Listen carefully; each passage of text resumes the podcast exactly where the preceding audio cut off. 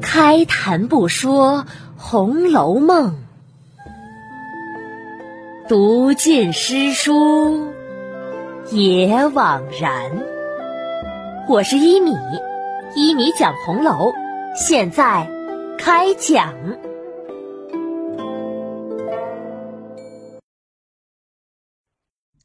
第十集。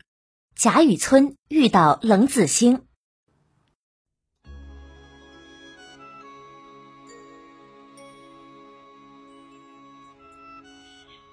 上一集啊，讲到贾雨村路过智通寺，这里面可是大有玄机的。智通寺里面的“智通”是智者才可明白的意思，加上那副“身后有余忘缩手，眼前无路想回头”的对联，是告诉人们不要贪婪，要懂得缩手。可惜呀，贾雨村。只是读懂了字面意思，却到底不是个智者。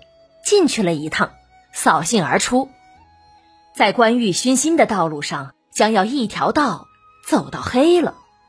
听不来劝，那结局自然是不会好的。好了，咱们接着讲故事。话说贾雨村出了智通寺，在酒店里遇到了京城的古董商人冷子兴。冷子兴告诉他，京城的一个姓贾同宗家里发生了怪事儿。贾雨村问：“是哪家呀？”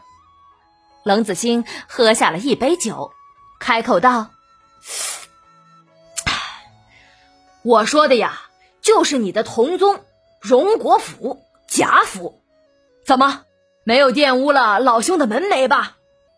哈哈哈哈原来是他家呀！嗨。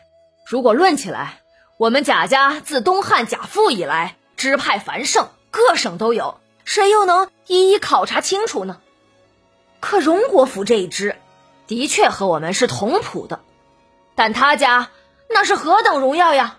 我们不便去攀扯，所以现在越发不好认亲了。冷子兴叹道：“嗨，贾兄啊，你也不必如此妄自菲薄。”如今这宁国府、荣国府两门也都萧条了，不比以前的光景喽。哎，这宁荣两府中的人口极多，如何就萧条了？贾兄，确实如此。说来可就话长了。贾雨村只是不信。不对呀，去年我到过金陵地界。因为要游览六朝遗迹，就进了石头城。当时从他家老宅子门前经过，街东是宁国府，街西是荣国府，两府相连，竟占了大半条街呢。大门前虽然冷落无人，但隔着围墙一望，里面厅殿楼阁还都是巍峨高大的，就是后面花园的那些树木山石。也还是非常茂盛的样子，这哪里像是个衰败之家呢？冷子兴摇着头叹道：“嗨，贾兄啊，亏你还是个进士出身，原来竟不懂。古话说的是什么来着？百足之虫，死而不僵。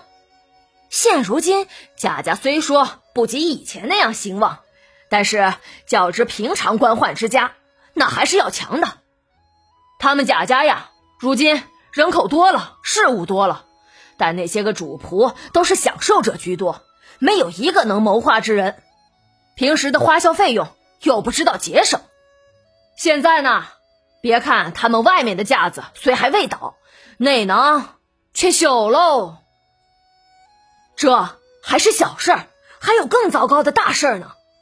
像他们这样的富贵之家，书香门第。可如今的儿孙，竟一代不如一代了，这才是最要命的。唉，可叹呐！贾雨村听了，很是不解。哎，不应如此啊！像他们这样的失礼之家，岂有不善于教育之理啊？别人家我是不知道，但我想这宁荣二府应该是最教子有方的呀。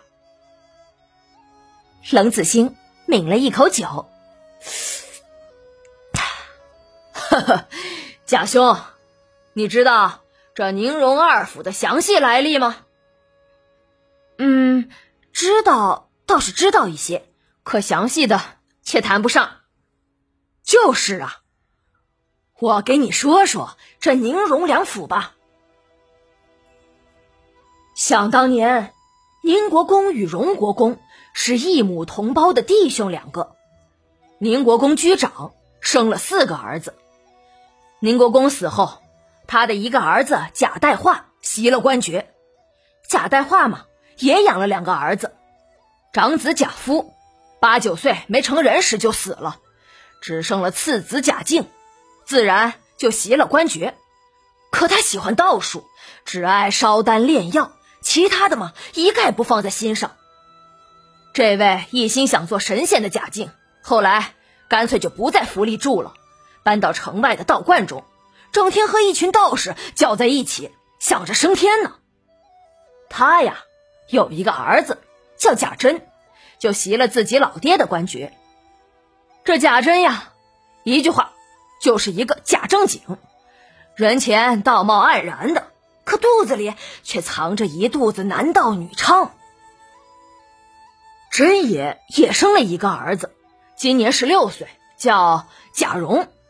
别看贾蓉年纪不大，可他坏起来呀，比他那个爹爹有过而不及。不好好读书，只知道胡闹。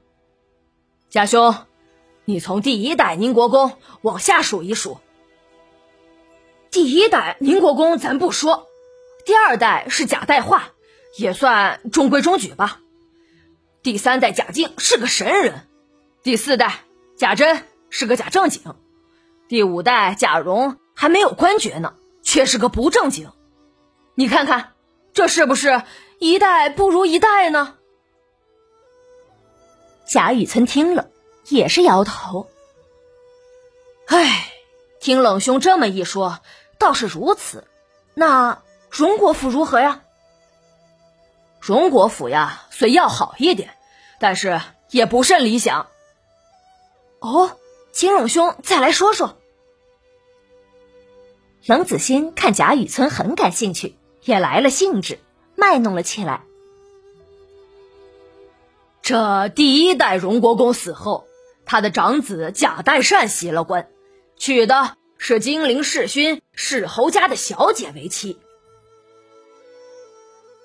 如今，第二代荣国公贾代善早已去世，但他的夫人尚在，这是宁荣两府中如今辈分最高的人了，人们都称他为贾母。他生了两个儿子，长子贾赦袭了官爵。次子贾政，自幼酷爱读书，最受祖父的疼爱。本来呀是要走科考之路的，不料第二代荣国公贾代善临终之时，上了一道遗本。皇上看了甚是感动啊，除了让他的长子贾赦袭了官爵，又问起贾代善还有没有其他的儿子，这样就把贾政选进了宫。一对答很是欣赏。加上体恤老臣，就额外赐了贾政一个主事的官职，让他入了部，当了官。如今呀，这贾政已经升为员外郎了。他们兄弟俩就是荣国府的第三代了。哦，他们是和宁国府的贾敬是一辈人，对吧？那他们的下一代如何呢？是的。他们和宁国府的那个神人是一辈人，哎，他们的下一代也是一言难尽呀。假设生有两儿一女，咱们先说儿子吧。假设的长子贾琏，如今二十来岁，也是个不喜欢读书之人。他爹给他花钱捐了一个同知虚职，没事可干，就在家里管管家务。后来亲上加亲。娶了贾政夫人王氏的内侄女王熙凤为妻，他这夫人一进门呐，那可是不得了了，说模样标致，说言谈又极爽利，说心机又极深细，竟是个男人都万不及一的人物。管理家务更是一把好手，府里上下呀都很服帖这个王熙凤的。这样一来，她丈夫贾琏倒退居二线喽。贾赦的另一个儿子贾从是个神龙不见尾的主，没什么可说的。那贾政的儿女如何呢？这贾政啊，应该说是荣宁两府第三代中最有出息的了，为人正派谦恭。他的大太太王夫人投胎生了一个儿子，叫贾珠，读书极好，十四岁呀就中了秀才，不到二十岁娶了妻，生了一个儿子贾兰。可惜呀，贾珠年纪轻轻。就病死了。王夫人的第二个孩子是个小姐，生在了大年初一，叫元春。这个生辰很奇特吧？可更奇的呀，还是王夫人的第三个孩子。这个婴儿一出娘胎，嘴里竟然衔着一块五彩晶莹的玉来，上面还有许多字迹。于是呢，就取名叫做宝玉。贾兄，这样新奇之事没听说过吧？贾雨村一听也很惊奇，哈哈哈哈果然奇异呀！只怕这孩子来历不小。却不想冷子兴冷笑一声：“呵呵，什么来历？差点没把他爹爹给气死。”哦，这是怎么回事啊？贾雨村的疑问是冷子兴将要说出什么事情呢？咱们下集呀，再继续讲。